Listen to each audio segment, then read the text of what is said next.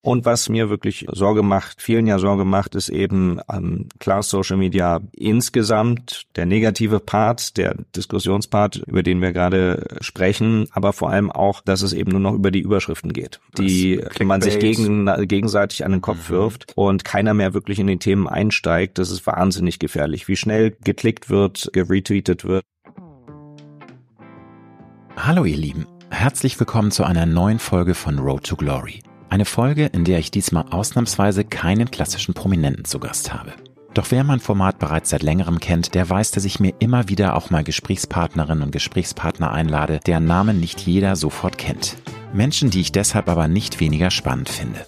Helge Fußt ist dafür ein perfektes Beispiel, denn der steht nur unregelmäßig und vertretungsweise als Moderator der Tagesthemen vor der Kamera und ist deshalb auch nicht so bekannt wie zum Beispiel sein Kollege Ingo Zamparoni. Dafür ist der 39-Jährige hinter den Kulissen umso einflussreicher. Genauer gesagt als stellvertretender Chefredakteur der Tagesschau und als zweiter Chefredakteur der Tagesthemen, zwei der bekanntesten und erfolgreichsten Nachrichtensendungen im deutschen Fernsehen. Wir sprechen über die wachsende Vertrauenskrise in den deutschen Medien, das Produzieren von TV-News in extrem polarisierenden und politisch aufgeheizten Zeiten zwischen Corona, Ukraine-Krieg, Flüchtlings- und Klimakrise, die Frage, was heute als rechts- oder gar rechtsradikal gilt, die immer weiter voranschreitende Spaltung der Gesellschaft und jüngste Schummelvorwürfe gegen öffentlich-rechtliche Journalisten. Helge Fust verrät, warum seine Mutter sich auch heute noch darüber wundert, wieso er so einen exponierten Beruf hat, was ihm an seinem früheren politischen Engagement der CDU besonders gereizt hat, weshalb er sich für die Sichtbarkeit von schwulen Führungskräften einsetzt und er als Kinofan besonders stark für die Filme von Steven Spielberg schwärmt. Hast du meinen Podcast bereits abonniert, dann freue ich mich riesig. Falls nicht, dann hole das doch bitte jetzt nach, damit du in Zukunft garantiert keine neue Folge mehr verpasst. Und jetzt wünsche ich dir inspirierende Unterhaltung und ganz viel Spaß mit Helge Fußt. Du hörst Road to Glory. Als Journalist mit 20-jähriger Berufserfahrung hat Alexander Nebe hunderte von Interviews mit nationalen und internationalen Stars geführt. Unter der Überschrift Deine persönliche Erfolgsstory spricht er hier in seinem Podcast mit inspirierenden Prominenten über Erfolg, prägende Wendepunkte und Lebensweisheiten. Gute Unterhaltung mit einer neuen Folge von Road to Glory mit Alexander Nebe. Herzlich willkommen bei Road to Glory, Helge Fust. Danke, Alexander. Danke für die Einladung. Bist du ein Morgen- oder ein Nachtmensch? ein Nachtmensch. Ja, ganz vielleicht klare Ansage. Ich, ja, vielleicht passe ich deswegen auch gut zu den Tagesthemen.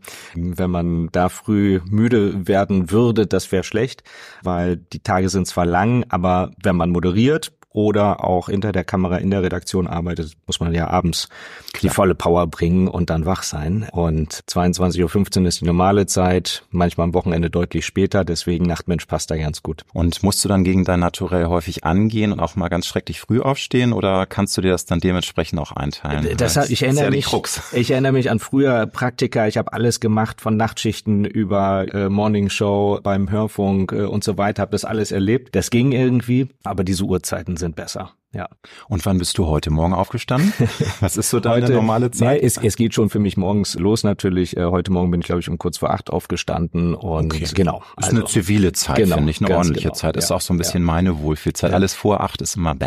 Ja. Und wie viele Stunden braucht ein Helge Fuß, um einigermaßen fit und agil in den Tag starten zu können? Schon, also wenn ich es irgendwie eng kriege, schon irgendwie so sieben Stunden. Ich beneide alle, die irgendwie nur fünf Stunden brauchen, weil der Tag dann einfach länger ist Klar. und man mehr vom Tag hat. Ganz genau. Schlafen Schlafen kann man später, das heißt immer, ne? Kann ich noch genug, genau, bin. Ganz genau. Nein, aber damit irgendwie der Kopf ganz fit ist und dass man gut durch den Tag ja. kommt, äh, sieben Stunden. Aber gerade im aktuellen, gerade im Nachrichtenbereich mm. ist es ja so, wir wissen nie, was passiert. Und die Tage sind unterschiedlich lang und deswegen muss man auch manchmal ein paar Nächte mit weniger Schlaf auskommen. Das klappt ja, dann auch. Du bist ja noch ein junger Mann, da geht das wunderbar. also ich glaube, je älter man wird, desto mehr äh, dann in, in einem, wenn man nicht genug Schlaf bekommt. Das merke ich persönlich auch. Also, aber ich glaube, das ist auch alles immer eine Sache der inneren Einstellung. Also wenn man sich auf den den Tag freut, dann ist es auch okay. Genau. Dann kann man das genau. auch mal aushalten mit genau. weniger Stunden Schlaf.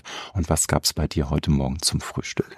ja, das ist so der gesamte Morgenkomplex. Auch, auch, auch, da, auch da passt ja als Nachtmensch ist man, hat man morgens noch nicht so viel Hunger. Jedenfalls ist es bei mir so. Und deswegen, aber ich versuche schon immer irgendwas zu essen, weil so ganz ohne irgendwas im Magen aus dem Haus gehen ist auch nicht so angenehm. Aber ähm, es hört sich so an, dass es jetzt nicht deine liebste Mahlzeit des Tages zu ja, am Wochenende schon gerne, mhm. wenn man irgendwie ausgeschlafen hat oder so. In der Woche versuche ich morgens einfach dann schnell einen Tag zu starten und irgendwie man hat auf dem Handy, man hat die Mails, ja. man liest die Nachrichten. Ja. Da habe ich gar keine Ruhe groß zu frühstücken. Von daher äh, heute Morgen war es ein, äh, ein Drink einfach heute Morgen. Smoothie und, oder was äh, heißt Drink? Nee, nee, heute Morgen tatsächlich. Gab erstmal Wodka auf Eis. ja, äh, so war das früher mal, habe ich gehört. Aber da sind wir weg aus der Zeit. Nein, war heute Morgen tatsächlich ein ganz gesunder Proteindrink.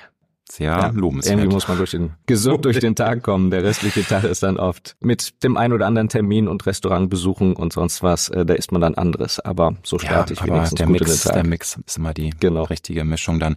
Und wenn du merkst, ich habe zu wenig geschlafen oder habe einfach einen schlechten Start, man merkt es ja morgens schon. Ich glaube, man hat mhm. jeder man hat ein Gefühl, ob es einem gut geht, ob man Bock auf das hat, was vor einem liegt. Und du merkst, das könnte ein richtiger SCH Punkt Punkt Punkt Tag werden, wenn ich nicht gegensteuere. Ich könnte ein Grumpy Man werden. Hast du da irgendeine Möglichkeit gegenzusteuern oder lässt du es dann einfach auch mal so laufen, ohne dass viele Menschen davon unterleiden müssen jetzt? Ja, ja also ich, ich glaube ja, das ist eine ist eine Kopfsache und ich habe mir irgendwann mal gesagt, es bringt überhaupt nichts, dann irgendwie miesepetrig in der Ecke zu sitzen oder durch den Tag zu gehen, weil das macht alles ja viel schlimmer und deswegen ich versuche einfach ganz pragmatisch immer das Beste draus zu machen und ärgern kann man sich immer noch, aber nee, bei, bei, mir ist es Kopfsache. Ich kriege das eigentlich immer ganz gut hin, den Tag immer ins Gute zu drehen. Irgendwie noch das Beste draus zu machen. Die Kraft, dein Unterbewusstsein ja. zu überlisten. Ja. Die Kraft der positiven genau, Gedanken, wie es genau, so schön heißt. Genau. Helge, ich habe es ja schon gesagt, du bist seit Oktober 2019 zweiter ja. Chefredakteur von ARD Aktuell. Das ist die Gemeinschaftsredaktion für Tagesschau und Tagesthemen. Und seit Januar 2020 stehst du auch dort, also bei den mhm. Tagesthemen immer mal wieder vor der Kamera. Bist äh, 2020 im Januar für eine Kollegin oder ich glaube, was war das, eine Kollegin oder ein Kollegen? Aber wir waren alle unterwegs. Erzähl noch mal, wie kam das, dass ja, du auf einmal da äh, vor die Kamera musstest, obwohl das genau, gar nicht eingeplant war? Ich, ich, ich habe ja in den Jahren vorher schon bei Phoenix moderiert. Ja, das, Als ich dann bei ARD aktuell mhm. war, habe ja. ich das Nachtmagazin. Das war nicht deine erste wieder, Moderation, um Nee, Gottes genau, Willen, genau, ne? habe ich das mhm. Nachtmagazin hin, hin und wieder moderiert und bei den Tagesthemen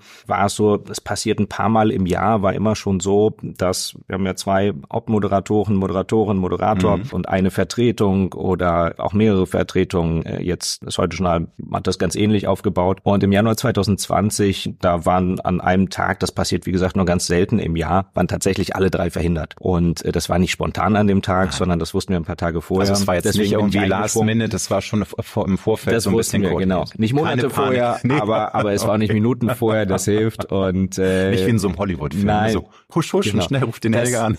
Das ist auch schon mal irgendwann passiert, ja. in den vergangenen Jahren nicht, aber das gab es natürlich auch schon mal, dass jemand ganz kurzfristig krank wurde oder auch jemand nicht Kann zur Sendung aus irgendwelchen Gründen erschienen ist und dann muss schnell wer anders dran. Und hast du noch in Erinnerung, du hast gerade gesagt, es war für dich ja nicht das erste Mal vor der Kamera, mhm. du bist da schon mit einer gewissen Eloquenz oder mit nicht nur einer gewissen, einer großen Eloquenz rangegangen, aber es ist ja doch nochmal eine andere Nummer bei den Tagesthemen zu moderieren als ja. andere Sachen, die du voll gemacht hast, die ich damit nicht ja. schlecht reden will. Aber wie aufgeregt warst du? Da war das schon schon so mm, und poch, poch, poch? Ja. Oder bist du immer schon so Profi, dass du das komplett wegkanalisieren ja. kannst, dieses Lampenfieber, die Aufregung? Wie das, das genau wie du sagst, ist nochmal was ganz anderes. Ja. Da in dieses Tagesschau, Tagesthemenstudio zu kommen, ist, ist immer noch was Besonderes. Jetzt mhm. habe ich inzwischen fast 100 Sendungen, fast 100 Ausgaben der Tagesthemen in den letzten Jahren moderiert und trotzdem in dieses Studio zu kommen, ist immer was Besonderes. Mhm. Da mhm. gibt so ein bisschen so ein Kribbeln. Und aufgeregt sein, das habe ich mir zum Glück, früher war ich wahnsinnig aufgeregt. Ich hätte mir früher niemals vorstellen können, wirklich in so ein Studio zu gehen oder auf einer Bühne vor vielen Menschen zu sprechen. Aber ähm, auch schon in der Zeit, wo du als Journalist gearbeitet hast? Nee, oder? nee, nee das also vorher, also ganz vorher, okay. als ich als ich jünger war mhm. und noch nicht als Journalist gearbeitet habe. Deswegen meine Mutter ist bis heute noch überrascht, dass ich einen Job mache, wo ich viel reden muss und vor der Kamera stehe. Und weil ich ja früher einfach zu schüchtern war und mich das nicht getraut hätte. Fühle ich mich ja, sehr an dir erkannt, ja. weil ich ähnliche Vita habe. Ich bin auch ein sehr introvertierter junger Mann gewesen, auch Teenager, war ja. immer mehr am, in meinem Kinderzimmer,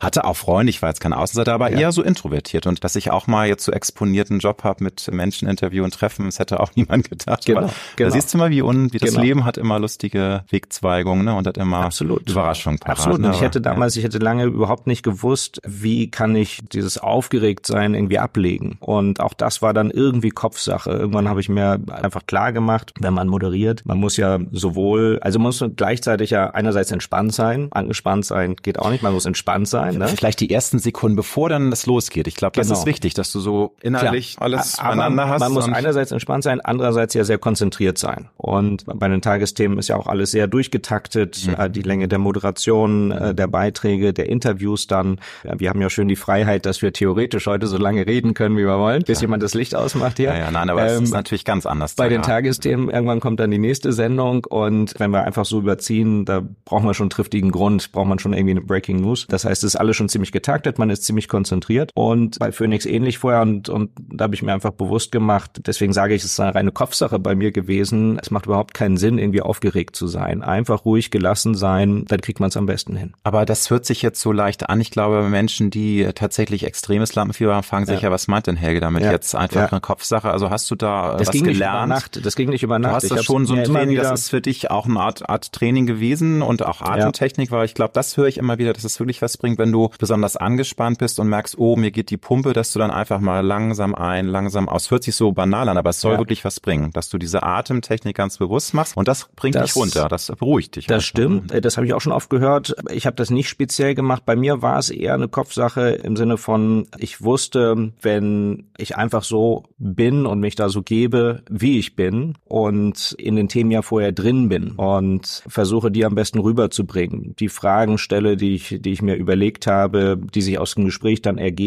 einfach mit dem Ziel, wirklich die beste Sendung zu bringen, dann wollen die Leute einen sehen. Das Gefühl habe ich irgendwie, auch von dem Feedback, was es gibt. Und deswegen ist das, das stärkt einen ja auch, dass man nicht mehr nervös ist und mhm. dass man weiß, man kommt da gut durch die Sendung. Nun hast du ja vorher auch schon moderiert. Bei Phoenix warst mhm. du nicht nur auch zweiter Chefredakteur, sondern du hast unter den Linden und den internationalen Frühschoppen moderiert. Also du hast schon einiges erlebt. Hast du denn im Rückblick so deinen ganz persönlichen Herz in die Hose rutschen Moment, den du erzählen kannst und vielleicht auch einen Moment, den du ganz besonders tief im Herzen hast, weil ich glaube auch du hast mal Begegnungen, hast mal auch eine Sendung, wo du besonders stolz drauf bist, wo ja. einfach auch vielleicht so eine ganz besondere Energie war. Natürlich kann man das jetzt bei Politjournalismus mhm. nicht vergleichen wie bei mir mit den bunten Themen, mit Prominenten, das mhm. ist was anderes, aber da habe ich natürlich auch einige Begegnungen tief im Herzen. Hast du da so zwei Gegenpolbeispiele von super toll und von, oh Gott, da lief irgendwie alles schief oder vielleicht die Technik hat nicht mitgespielt? Hast du da irgendwas das, im Petto? Das sind ja kannst? immer die schönsten Geschichten. Ja, und, genau. Und das, das, das, wo, wo alles schief gelaufen ist, das kann ich leider noch nicht liefern. Also Nein, dieses ich, Dagmar, Gott sei Dank, ich freue mich für dich. Das, das äh, oder oder der der Versprecher dem Dagmar Berghoff mit dem WC-Turnier, großartig. Damit bin ich auch aufgewachsen. Oder mit dem Putzmann im Hintergrund. Das ja, ich, den so, gab's auch. Susanne Daum, da war genau, glaube ich die Über 20 Jahre glaube ich her.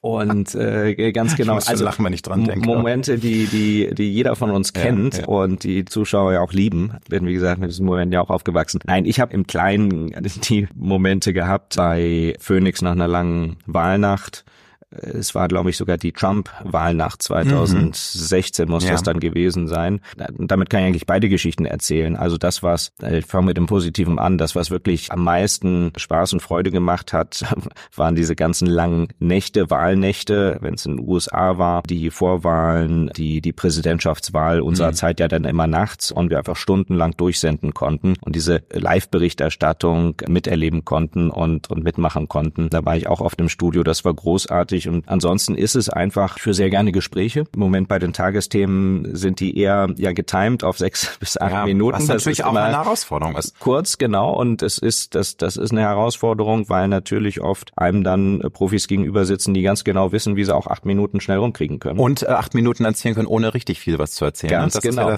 ganz genau. Ganz ne? genau. Und, und da ist das, und da ist das Spannende, die Erfahrungen habe ich ja auch alle gemacht, je nachdem, äh, man hat ja den Anspruch dann besonders kritisch nachzufragen, nachzufragen im Sinne von auch reinzugehen, zu unterbrechen, mhm. damit man in den acht Minuten überhaupt was erfährt und nicht nur zwei lange Antworten bekommt, was es tatsächlich sehr viel gibt, was ich vorher gar nicht so gedacht hätte, besonders viel Zuschriften von Leuten, die sagen, das gehört sich nicht. Ich hatte vorher oft vor Jahren noch gedacht, dass es mehr Zuschriften gibt von Leuten, die sagen, sie sind nicht kritisch genug, sie fragen nicht genug nach, weil darüber oft öffentlich natürlich diskutiert wird, wie Medienpolitiker interviewen und das völlig richtig, da müssen wir kritisch nachhaken. Aber wenn man auf das Feedback wirklich guckt, die Mails, die wir kriegen, da bekommen wir deutlich mehr Mails von Leuten, die sagen, lassen Sie die doch mal ausreden. Und äh, von daher versucht man beides hinzukriegen. Aber natürlich in diesem kurzen Korsett ist es halt umso schwieriger. Nochmal, ja. die haben, du hast ja nicht eine Viertel oder halbe Stunde, teilweise genau. sind es nur ein paar Minuten und, und da muss man, muss man auch eingehen. dazwischen grätschen, genau. weil sonst wird monologisiert und ganz gar nichts genau, erzählt. Ganz genau. Nein, also deswegen die, die langen Wahlnächte genauso wie Gespräche führen. Bei, bei Phoenix hatte ich dann auch mhm. eher 45, 60 Minuten Zeit dafür. Ja. Aber nach dieser Wahlnacht, wir waren natürlich natürlich alle nicht ganz so wach wie sonst haben aber am nächsten Tag natürlich äh, wieder gearbeitet und viele Stunden weiter moderiert. Und äh, da habe ich damals nach und nach immer wieder Schaltgäste bekommen. Das heißt nur so aus dem Augenwinkel auf dem Monitor gesehen mhm. und aufs Ohr den Namen bekommen, wen ich als nächstes interview. Und habe damals Norbert Lammert begrüßt in ja. der Schalte. Ja. Und aber es war Norbert Röttgen. Ach, äh, und das war, ich kenne ja. natürlich beide beide schon interviewt, aber Norbert Röttgen fand das glaube ich nicht so war lustig. Ähm, das das hm. war so die Reaktion, die wir wahrgenommen haben. Das sind Aha. die kleinen Momente, menschlich. die man zwischendurch hat. Das ist menschlich ja. und äh, was meinst du, wen ich schon alles verwechselt habe? Filmwellen, das war, aber jetzt, jetzt will ich gar nicht ins Detail gehen, das war auch hochnotpeinlich für mich. ähm, ich hatte äh, verwechselt Florian David Fitz und ähm, den äh, von Tidorf, Max von Tidorf, ähm, die okay. sich wirklich sehr ähnlich sehen. Ja. Also wer ja. jetzt nicht, also Florian David Fitz hat jeder auf dem Zettel, aber ja. holt mal Max von Tidorf, der sieht ihm wirklich ähnlich. Und okay. da hat er auch noch die gleiche Frisur und ich habe dann Max von Tidorf als Florian David Fitz.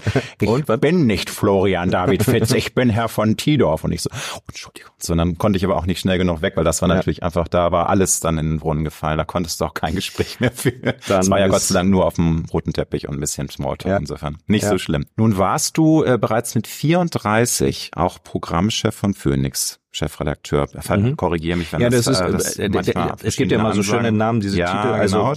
Programmgeschäftsführer, das war letztlich Chefredakteur ja. und Geschäftsführer in einer in Person. Und das war ich für die ARD-Seite dort. ARD, ZDF machen den Sender ja zusammen. Und ähm, Aber äh, jedenfalls, genau. äh, wenn es denn äh, nicht nur Legende ist, der jüngste ja. Äh, Programmchef in Deutschland jemals bisher. Es gab keinen jüngeren. Und ich glaube ja, so ist es genau, genau. Ist natürlich die Frage, die mich interessiert. Hast du im Rückblick das als was ganz besonders Tolles und was, was Türen öffnen empfunden mhm. oder eher eine Bürde? Weil ich glaube, das ist ja doch ein konservatives Business und da gilt es mhm. manchmal auch eher so, was will denn der Jungspund hier, der hat doch noch gar nicht die Erfahrung und dass man da eher wahrscheinlich ein bisschen noch kritischer beäugt wird, als wenn du jetzt schon 55 gewesen bist, ja. whatever. Wie ist so dein Resümee von diesen Zeiten, wo du so der jüngste Programmchef ja. Deutschlands gewesen wird. Das, das ist genau so. Man wird äh, kritischer beäugt und man steht sicherlich unter noch mehr Druck zu liefern. Ich glaube aber, dass man das, ähm, so war es in der Phoenix-Zeit, ähm, äh, dass man das äh, ziemlich schnell ähm, äh, oder dass man ziemlich schnell zeigen kann, äh, wenn man den Leuten zuhört, mhm. wenn man was von dem versteht, das eine ist ja inhaltlich dort das Programm, das andere war, es ging viel um Strukturen, Strukturveränderungen, dass äh, sich der Sender effizienter aufgestellt hat in der Zeit. Ähm, Phoenix gab es seit gut 20 Jahren und nach gut 20 Jahren muss man natürlich, egal in welchem Haus, mal auf die Strukturen schauen. Äh, wie baut man Redaktionen zusammen? Wie arbeitet man effizient? Was in der heutigen Zeit ja sowieso. Sowieso, was natürlich auch nicht nur Spaß ist, man muss auch dann äh, unangenehme Entscheidungen absolut, treffen. Ne? Absolut. Und versuchen die gut zu kommunizieren. Und äh, ich glaube, das ist damals gut gelungen und dann merken die Leute ziemlich schnell, ist man da richtig am Platz äh, oder nicht. Und mhm. von dem Feedback, was mhm. ich damals bekommen habe und äh, auch heute bin ich noch mit vielen dort im Kontakt, ähm, ist es, glaube ich, gut gelungen. Und deswegen, aber der, der, der Druck ist größer und man überlegt sich sicherlich nochmal genauer, was man wann macht. Und äh, aber ich fand es großartig, dass mir das Vertrauen geschenkt wurde damals. Das war im öffentlich-rechtlichen ja auch nicht immer so. Inzwischen ist es an mehreren Stellen im öffentlich-rechtlichen so, dass auch mal jemand unter 50 äh, in Leitungsfunktionen kommt. Mhm. Ähm, das war früher anders. Ja, es hat sich generell die letzten 30, 40 in, Jahre in vielen Bereichen. Verändert. Genau, ja, absolut, absolut, absolut. Und da war sicherlich äh, der öffentlich-rechtliche Rundfunk nicht der erste Bereich, wo sich das geändert hat. Und ähm, aber gerade für alle Veränderungen, gerade in der Medienwelt, für Transformation, nicht nur fürs Digitale natürlich ähm, wahnsinnig wichtiger ähm, Teil und und der größte Teil der Transformation, aber auch überhaupt die Zusammenarbeit äh, in Redaktionen. Da ist es wichtig, dass wir diesen Mix haben. Klar. Nicht, dass nur noch Jüngeres machen, aber Nein. dass wir diesen Mix haben.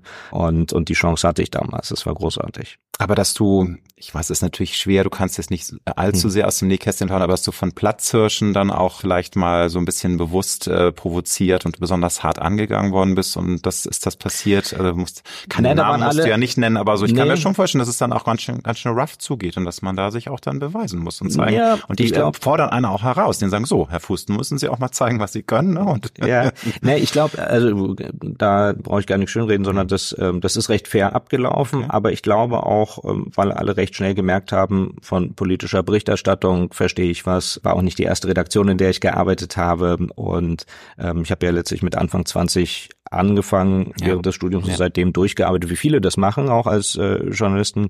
Und deswegen war es ja nicht so, dass das meine erste Station war. Es war eine große Verantwortung ähm, in dem Alter, aber äh, deswegen ist da ziemlich schnell das Vertrauen da gewesen. Was war im Rückblick bislang dein größter beruflicher Erfolg, wo du sagst, da denke ich besonders gerne dran? Haben wir ja alle, ne? So Momente, mhm. wo man sagt, yes, I'm the king of the world. Ich könnte alle umarmen und das ist so soll es sein. Mhm. wenn, wenn, du die Frage so stellst, ja. dann, dann fällt mir gar nicht so, wie man jetzt von außen ja, vielleicht denken ja. würde, der eine große Moment, wo ich irgendwie Programmgeschäftsführer wurde oder so, ein, sondern eher ein Moment, äh, den äh, der eher noch weiter am Anfang stand und äh, praktisch kleiner war, aber, aber für mich viel bedeutet hat. Das war letztlich mein erster fester Job im, im, im Fernsehen. Das war im ID-Studio in Washington damals als äh, Producer. Und das war nur fünf Jahre nach meinem Abi. Da warst du also noch in den 20ern. Da war ich in den 20ern, ja. ganz also genau. Ganz genau. Ist oft so der Producer-Job ja. dort. Äh, wird auch oft von Jüngeren gemacht, aber ich habe vorher viele Praktika gemacht, habe im Regionalen, hab für die Zeitung geschrieben und so weiter. Ja. Aber das war das erste Mal dann im, im Ausland. Die USA kannte ich zwar gut und äh, hab, ich habe damals ähm, ich wollte unbedingt wieder äh, rüber in die USA. Äh, in der Familie, Verwandte und, und, und Freunde äh, war da schon mehrmals länger vorher und ich wollte unbedingt auch wieder im Studium hin habe äh, das Sparbuch geplündert,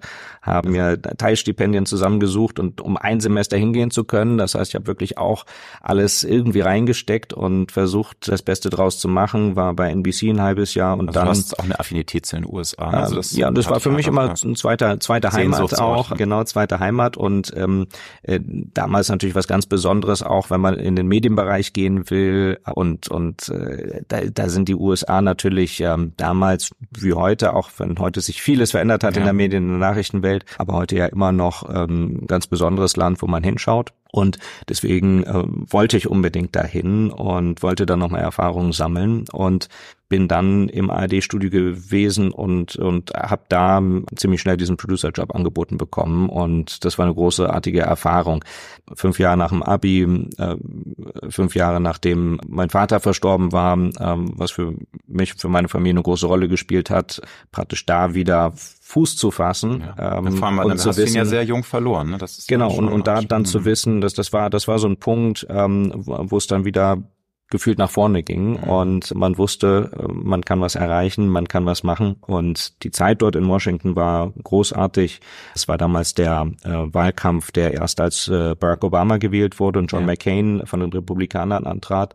Wahnsinnig spannender Wahlkampf. Danach wurde die Tea Party groß, das heißt äh, besondere Polarisierung ja, in der Stadt, ja. im Land.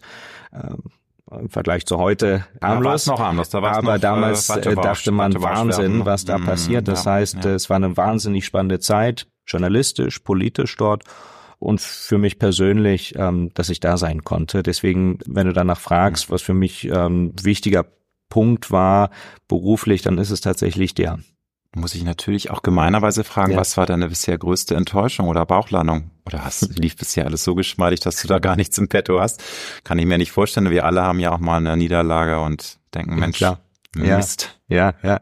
Äh, da ist es auch so, dass ich, ähm, dass mir da eher was einfällt, was schon ein bisschen länger zurückliegt und äh, und vielleicht ein bisschen äh, klein klingt, aber für mich hat's für mich hat es dann in in Zukunft von dem, was ich daraus lernen konnte, äh, viel verändert, ähm, geht noch in die Schulzeit zurück. Da kommen wir wieder wow. zu dem, was wir, wo wir ganz am Anfang drüber gesprochen mhm. haben.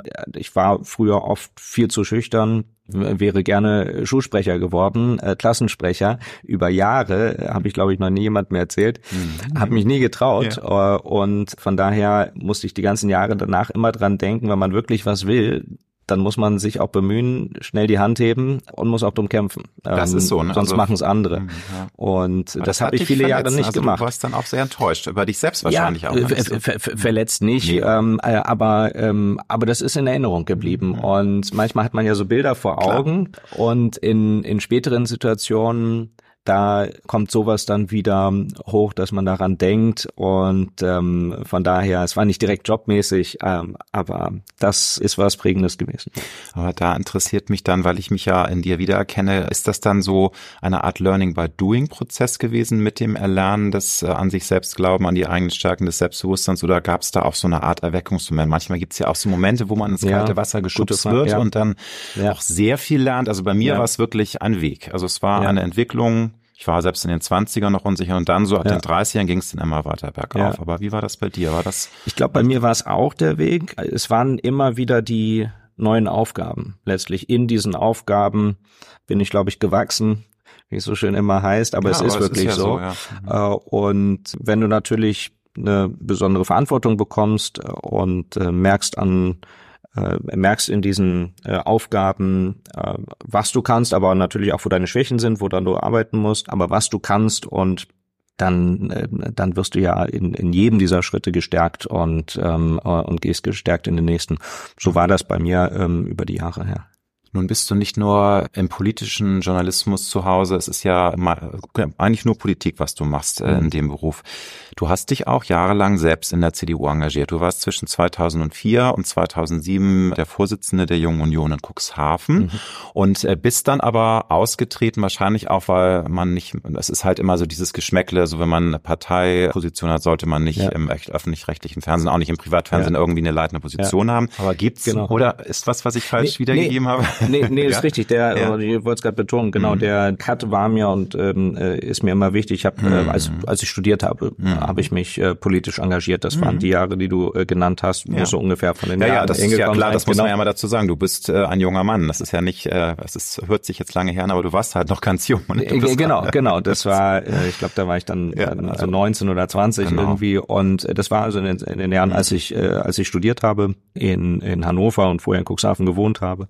Äh, deswegen die Orte und das, also deswegen der, der, der Cut ganz wichtig, das habe ich damals gemacht und wusste dann aber, dass ich Journalist werden möchte ja, und ja. habe dann ja auch ziemlich schnell als Journalist gearbeitet und bisschen deswegen ausgetreten äh, und weil ich immer gesagt habe, als Journalist will ich parteilos sein. Klar, aber ver vermisst du das mhm. manchmal, weil ich frage dich, weil mein Mann seit Jahrzehnten in ja. der SPD engagiert ist. Ich sag gleich, ich bin ausgetreten, ich habe sehr große Probleme mit der SPD, wie leider auch mit vielen etablierten Parteien, da komme ich auch mit denen drauf zu sprechen. Ich finde es eh, dass wir gerade in einer sehr, sehr herausfordernden Ära mhm. leben, also es ist wahnsinnig viel an Baustellen. Aber ich glaube, wenn man einmal diesen Politzirkus äh, erlebt hat, das macht ja auch was mit mhm. einem im positiven Sinne. Es ist ja auch was Faszinierendes. Und ich glaube, wenn du es jahrelang gemacht hast als junger Mensch, mhm. das prägt einen ja. Insofern vermisst du das manchmal oder ist das einfach so, nö, Vergangenheit und ich habe damit komplett abgeschlossen. Nee, den vermissen tatsächlich nicht, aber mhm. es ist, äh, ist genau der Punkt, den du ansprichst, der mir als Journalist heute auch noch was bringt, dass ich hinter den Kulissen sehen mhm. konnte, wie funktioniert das Ganze überhaupt. Und wenn du selbst mal an Türen geklingelt hast, wenn du selbst mal auf dem Marktplatz gestanden hast und dir anhören musstest, äh, was da was an, die Basis an, so sagt. Ja, was die Basis sagt, was, ähm, was ja. jeder sagt, der eben vorbeikommt, dann bist du so nah dran, äh, näher dran geht's nicht. Und das sind Einblicke gewesen, die die wahnsinnig wertvoll sind und äh, wo ich jedem empfehlen würde, ist ja ohnehin so bei uns, unser Land, unsere Demokratie funktioniert nur, wenn wir Parteien haben, die lebendig sind, die Mitglieder haben. Äh, so ist unsere Demokratie aufgebaut. Ohne Parteien funktioniert sie nicht. Und deswegen sollten sich sowieso so viele, vor allem junge Menschen wie möglich engagieren in Parteien, in egal welcher demokratischen Partei. Und deswegen, also für mich äh, war das wahnsinnig wertvoll, würde ich immer wieder so machen. Und ja, und du hast es eben gesagt, im Moment sind wir in einer sehr angespannten Zeit, in, in einer Zeit, wo wir einfach nicht nur eine Krise nach der anderen haben, sondern mehrere Krisen gleichzeitig. Und keine Partei, ich sehe im Moment keine Partei, die die perfekten Antworten drauf hat, aber allein schon, weil wenn es so viele große Krisen gibt, kann es nicht einfach einfache Nein, Antworten geben, sondern Rezepte gibt's garantiert sondern nicht. das mhm. ist eine wahnsinnig harte Arbeit und da auch wieder dieser dieser Einblick, den äh, du ja ähm, dann wohl auch hattest und und hast. Weiterhin hab ja ja. Ist, also ich, ich ähm, kenne sogar Olaf Scholz äh, über meinen Mann privat, aber auch der, also ich bin momentan echt sehr schlecht auf Olaf Scholz zu sprechen, aber egal, ich will nichts verwenden. Nein, aber was ich sagen will mhm. ist, wenn man Politiker und Politikerinnen mhm. kennengelernt hat, die hat die die ihren Job äh, ernst nehmen, die wirklich gute Politik, egal in welcher Partei, gute Politik umsetzen wollen. Das ist ein wahnsinnig harter Job. Da habe ich ziemlich großen Respekt vor. Das ist auch für die Berichterstattung, egal wer, ob im öffentlich-rechtlichen, im privaten, glaube ich, auch wichtig zu wissen. Und wenn wir über Streitereien in Koalitionen äh, sprechen, wir berichten ja auch viel darüber. Und wenn es eine Koalition übertreibt mit dem Streit mhm. und sich nur noch zankt, äh, dann muss man natürlich darüber berichten. Aber zu diskutieren, hart zu ringen, verschiedene Meinungen zu haben, das gehört dazu zur Demokratie und auch zu Koalitionen. Deswegen, wenn wir morgens in der Redaktionssitzung äh, bei den Tagesthemen sitzen, dann sprechen wir als erstes natürlich auch darüber, wie wir die Themen an sich erstmal abbilden können, mhm. bevor wir nur über Köpfe wieder reden. Das ist oft das, das Schönste. Verkauft sich auch am besten, über Köpfe zu reden oder über, über Streitigkeiten äh, und die haben sich schon wieder gefetzt und die mögen sich nicht und zerbricht nicht morgen die Koalition müssen wir auch manchmal machen, äh, aber erst äh, als erstes zu erklären, äh, in die Themen einzusteigen, das, was auf dem Tisch liegt, die Vorschläge, die es gibt, um den Menschen einfach mehr Informationen, mehr Fakten dazu zu geben, damit sich alle selbst ein Bild machen können. Was passiert, worum ringen die da gerade, um welche Inhalte ringen die wirklich? Mhm, da müssen wir immer wieder darauf zurückkommen, dass das eigentlich unsere Aufgabe ist. Wie gesagt, das ist noch ein äh, Komplex äh, von meinem Gespräch mit dir, wo ich nochmal auch äh, in den Zustand äh, unseres Landes und generell Diskussionspolitik, ähm, generell Kultur, nicht Politik, Diskussionskultur, mhm. ähm, Aushalten von anderen Meinungen etc. pp. Mich würde aber interessieren, klar, du bist ausgetreten, das ist ein Kapitel, das in der Vergangenheit liegt. Trotzdem ist es ja eine Partei, äh, zu der du dich als junger Mensch hingezogen gefühlt hast. Wie ist denn im Jahr 2023 für dich von einer gesunden Distanz der Zustand der CDU? Weil mhm. wir könnten jetzt jede Partei analysieren, aber das ist ja eine Partei, in der du dich auch mal zu Hause gefühlt hast. Mhm. Und also ich glaube, wir hätten weniger Probleme mit einer immer stärker werdenden AfD, wenn die CDU einfach ihren konservativen Kern mal wieder entdecken würde und einfach auch mal den Mut hätte, auch mal Dinge beim Namen zu nennen, die sie jetzt nicht beim Namen weil es eben nicht in die heutige Zeit passt. Man darf es nicht benennen, weil dann ist man gleich rechts oder rechtsradikal oder mhm. AfD-Narrativbediener. Mhm. Wie ist in mhm. deinen Augen der Zustand der CDU? Ich glaube, es ist nicht ganz so einfach. Also, ja, okay.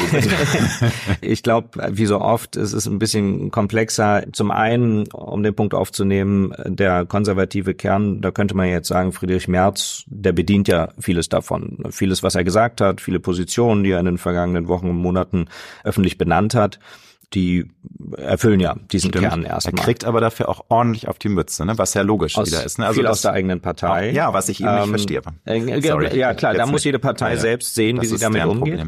Äh, sicherlich aber auch aus äh, der eigenen Partei, äh, weil es natürlich auf Landesebene gleich mehrere Beispiele gibt, hm. wo die CDU erfolgreich ist, ohne, ich sag mal, zu sehr auf diesen konservativen Teil zu setzen, sondern eher so wie es früher ja auch war als Volkspartei, alles von dem Arbeitnehmerflügel bis zum Law and Order Mann äh, mhm. abzudecken. Oder eben so die die die Mitte der der der Merkel CDU der der Merkel Jahre äh, abzubilden und das das ist natürlich in das ist in mehreren Landesverbänden in mehreren Ländern gelebt in der CDU äh, und deswegen geht es im Moment natürlich darum wie passt das zusammen was ist die CDU insgesamt äh, auf Bundesebene mit Friedrich Merz also es ist schon glaube ich genau. intern genau. gibt's da ordentlich absolut absolut und mhm. ähm, und ich glaube nur wenn es so einfach wäre dass jetzt von Bundesebene, ich sag mal, durchweg konservative äh, Positionen vertreten würden, verkündet würden. Man sieht von den Zahlen her, von den Umfragen im Moment nicht, dass deswegen Leute mal ebenso von der AfD zurückkommen äh, oder die CDU gewinnt, sondern es ist ja im Gegenteil so, die AfD äh, gewinnt immer weiter, die CDU verliert noch leicht. Von daher, da passt noch nicht alles gerade zusammen. Äh, und es wird spannend zu sehen, wie in den nächsten ein, anderthalb Jahren dann die CDU sich wirklich mit den Ländern und im Bund positioniert. Und ich glaube, die CDU ähm, steht ja immer noch für 16 Jahre Merkel. Und das ist, glaube ich, für niemanden, egal ob für Friedrich Merz, wo alle wissen, der hat sich mit Angela Merkel nicht so gut verstanden, wie für jeden anderen, der an der Stelle wäre, gar nicht so einfach, selbst wenn man das will, sich davon abzugrenzen und zu sagen, die CDU ist jetzt was völlig anderes. Das kann eine Partei weder über Nacht, auch nicht nach jetzt fast zwei Jahren in der Opposition. Also ich habe das Gefühl, die CDU ist in der Opposition angekommen, aber äh, es ist eben noch nicht ganz klar, wofür sie steht, weil es verschiedene Köpfe und Charaktere gibt. Und es kann gut sein, dass das nicht aufzulösen ist, bis wirklich klar ist, wer Kanzlerkandidat ist, weil am Schluss wissen wir ja, neben all diesen Diskussionen, die immer richtig sind, die es sowohl politikwissenschaftlich gibt, als auch äh, in den Medien ja, sollte man mehr auf den konservativen Kern setzen oder, oder mehr in die Mitte oder sogar nach links schauen als CDU. Am Schluss äh, vor den Wahlen im Land, auch im Bund, gucken die Leute auf den Kopf und fragen sich, wem vertrauen sie? Klar, nur ich, was mir halt auch auffällt, äh, auch wenn man sich mal alte Reden anschaut, auch von Angela Merkel, dass es natürlich eine unglaubliche Bewegung gegeben hat in Themen und auch in der Interpretation, was ist jetzt eigentlich konservativ. Also mhm. eine Rede mhm. von 92 von Angela Merkel zur Zuwanderungspolitik, das wäre heute AfD-Jargon. Also, mhm. und das sage ich ganz wertneutral. Ja. Und das ist eben eine Sache, die sich ja nicht äh, wegreden lässt, ja. dass natürlich die CDU extrem in die Mitte gerutscht ist, was mhm. äh, auch funktioniert hat. Sie war ja nun auch deswegen sehr lange an der Macht, aber ich glaube, da hakt es momentan nicht. Klar, ich bin bei dir. Es ist nicht die jetzt das Generalrezept, dass jetzt die CDU total konservativ wird, weil viele ja auch generell frustriert sind und sagen, die CDU und SPD, die haben ja schon Jahre irgendwie in einer Vermischung zusammen regiert und irgendwie ist es ja immer dieselbe Soße. Mhm. Es wird nur irgendwie ein bisschen umetikettiert und so richtig was ändern tut sich nicht. Und das ist, glaube ich, auch so die Grundkrux, in der wir gerade stecken, dass viele, ja. Viele Menschen so eine Art, wirklich nur noch so eine Akro-Anti-Haltung haben und sagen, die, die etablierten Parteien machen eh den Murks immer wieder, ne, den sie schon jetzt 20, 30 Jahre machen. Jetzt lass doch mal irgendwie eine andere Partei ran. Dass es irgendwie dadurch besser wird, sagen wir mal, absolut äh, in, in Frage gestellt. Aber wie siehst du das? Ist es tatsächlich so, dass die letzten Jahrzehnte so ein Shift war äh, von was ist eigentlich konservativ und was, was gilt schon heute als rechts oder rechtsradikal, mhm. was äh, vor 30 Jahren noch völlig normal konservativ war? Äh, da, da hat es natürlich Veränderungen gegeben. Ja, Ähm, die hat es immer gegeben, von Jahrzehnt Klar, zu natürlich. Jahrzehnt. Und in den, in den vergangenen, ich meine, Angela Merkel war 16 Jahre lang Kanzlerin äh, und, und vorher schon Parteivorsitzende, also ja letztlich äh, etwa 20 Jahre, die sie da maßgeblich mitgestaltet hat. Und äh, gerade in dieser Zeit, 2015, mit der Flüchtlingssituation, mit der Flüchtlingskrise damals, äh, natürlich nochmal ganz besonders, ein ganz besonderer Einschnitt, wo dieses Thema eben besonders relevant war, wo es natürlich auch nochmal darum ging, wie spricht man drüber, wie wird drüber berichtet. Der öffentlich-rechtliche hat viel Kritik bekommen. Viele vergessen da heute bei der Debatte, dass die Bildzeitung die größte Kampagne für das Willkommen der Flüchtlinge gemacht hat. Das heißt, das war eher ein Thema für, für alle Medien damals ähm, und ich glaube, alle Medien haben auch daraus gelernt. Äh, ist jetzt gerade vor ein paar Tagen eine Studie herausgekommen, wo genau untersucht wurde aus den vergangenen Monaten, wie im öffentlich-rechtlichen, wie bei den privaten, wie bei den Zeitungen über äh, über Geflüchtete berichtet wird. Und äh, da war nicht so, ähm, wie viele es erwartet hätten, dass die öffentlich-rechtlichen am unkritischsten etwa berichtet hätten, sondern es war ähm, das Gegenteil. Ähm, die öffentlich-rechtlichen haben sogar am häufigsten kritisch darüber berichtet. Vor allem im Vergleich zu den Zeitungen hätte ich selbst auch gar nicht so wahrgenommen, dass das so mhm. deutlich mhm. ist. Aber deswegen, das sind äh, Debatten, die wir intensiv in den letzten Jahren ja geführt haben. Ähm, auch richtig, dass die geführt werden. Und äh, ja, und da, auf deine Frage, da hat sich einiges verändert in den ganzen ja. letzten Jahren, ja ist natürlich jetzt eine Steilvorlage, dass du mhm. schon auch angesprochen hast, dass es auch sicherlich auch bei euch in der Redaktion da auch einen äh, inneren Diskurs gab und man sich auch mal zusammengesetzt hat. Fakt ist ja, der Journalismus lebt, aber er steckt auch in einer Krise weltweit. Also mhm. es gibt, äh, also damit meine ich jetzt gar nicht mal jetzt Print in der Krise oder dass Leute immer weniger linear Fernsehen gucken, sondern einfach eine Vertrauenskrise mhm. ist da. Es gibt immer mehr Menschen, die sagen, die Medien berichten mir nicht unabhängig genug, das ist mir äh, zu einseitig. Vor allem das öffentlich-rechtliche Fernsehen, wobei ich das gar nicht bestätigen kann. Ich finde, es gibt genauso viel einseitige Berichterstattung auch in den privaten Sendern, wenn man sich das einfach mal genau anschaut. Aber ne, du weißt, das Wort mhm. Lügenpresse geistert immer wieder herum. Und einer der Hauptgründe war und ist natürlich, ähm, das hat sich auch in meinen Augen jetzt ein bisschen verbessert, aber es war gerade in der Corona-Zeit, dann auch in den Anfängen vom Ukraine-Konflikt, auch jetzt was das Thema Global Warming angeht und die Klimaveränderung, dass es doch sehr einseitig rüberkam. Und hast du die Möglichkeit hier zu sagen, nee, so ist es gar nicht, weil ich sag's, das ist mein subjektives Empfinden auch gewesen. Und ich bin eigentlich immer großer Fan von Tagesschau gewesen, schaue mir das auch immer noch an. Nur es gab auch wirklich Sendungen, wo ich sage, oh, da habe ich mich echt geärgert. Und wie ist es, du bist da in der Chefredaktion, du gestaltest das mit, du bist einer der leitenden Kräfte. Wie siehst du dieses Problem der, des Vertrauensverlustes der vieler Leute in die Medien, was ja euch auch mhm. zu denken geben müsste? Ja, absolut. Und deswegen diskutieren wir mhm. auch ganz viel darüber. Ähm, die eine Debatte von 2015, äh, die habe ich ja schon genau. angesprochen, genau. auch wenn ich da noch nicht an dieser Stelle war, aber ja in den öffentlich-rechtlichen Sorry, habe ich auch Medien vergessen bei der Aufzählung natürlich. Ja. Riesenthema, die Zuwanderungspolitik, genau. Flüchtlingskrise ist natürlich auch ein Riesenaufregerthema. Ne? Was, Abs mh. Absolut, mhm. ganz genau. Und äh, eine Diskussion für, für alle Medien insgesamt, auch in der Pandemie, ähm, glaube ich, Natürlich wird besonders auf den öffentlich-rechtlichen geschaut. Die meisten Menschen schauen da die Nachrichten und völlig klar, wir haben die größte Verantwortung. Wir dürfen uns die wenigsten Fehler leisten. Und in der Pandemie war es bei uns ähnlich wie in der Gesellschaft auch. Es war sehr polarisiert im Sinne von, wir haben sehr viel drüber diskutiert, wie ist es mhm. richtig, diese Pandemie abzubilden? Niemand von uns hat eine Pandemie vorher erlebt. Bei uns gab es äh, viele Diskussionen über die Zahlen beispielsweise die immer die abgebildet Inzidenz wurden. Die Inzidenzzahlen, ne? ganz genau. Ich habe sie schon ein bisschen Kuh. verdrängt. Ich habe sie schon ein bisschen ich, verdrängt. Ich wollte mal hoffen, dass die es auch wieder jetzt im Herbst und im Winter ganz, losgeht. Also ganz genau. ich hoffe, wir haben unsere Lektion gelernt, aber ich will dir nicht immer ins Wort grätschen. Nee, nee, nee, nee. Hm? Die, die Inzidenzzahlen, die ja eine große Rolle gespielt haben und, und symbolisch ja irgendwie über allem standen und äh, wir haben die regelmäßig gezeigt, äh, in der 20 Uhr Tagesschau ähm, eine Zeit lang jeden Tag, aber bei Weitem äh, nicht durchgängig in der Zeit, in den Tagesthemen seltener, da waren wir da ein bisschen flexibler mit, haben sie immer mal wieder genannt, eher so in Beiträgen eingebaut, mhm. Ähm, als sie strikt jeden Tag zu zeigen. Weshalb ich das Beispiel aber nenne, wir kriegen ja jeden Tag wahnsinnig viel Feedback, wahnsinnig viel ja. Rückmeldung. Und das hat sich in meiner Erinnerung sehr gezeigt, an den Rückmeldungen zu diesen Zahlen. Wenn wir es dann mal weggelassen haben, haben wir einen Schwall von Zuschriften bekommen von Leuten, die gesagt haben, unmöglich, weshalb nennen wir die Zahlen nicht mehr. Wenn wir sie mehrere Tage hintereinander gezeigt haben, haben wir einen Schwall von Zuschriften bekommen, die geschrieben haben, wir überdramatisieren. Und es ist in solchen Krisen oft nicht einfach. Wir sind ja Überbringer von, von schlechten Nachrichten. Wir fanden die Pandemie ja alle selbst alles andere als schön. Auch wenn es journalistisch interessant war und man viel berichten konnte und viele zugeschaut haben.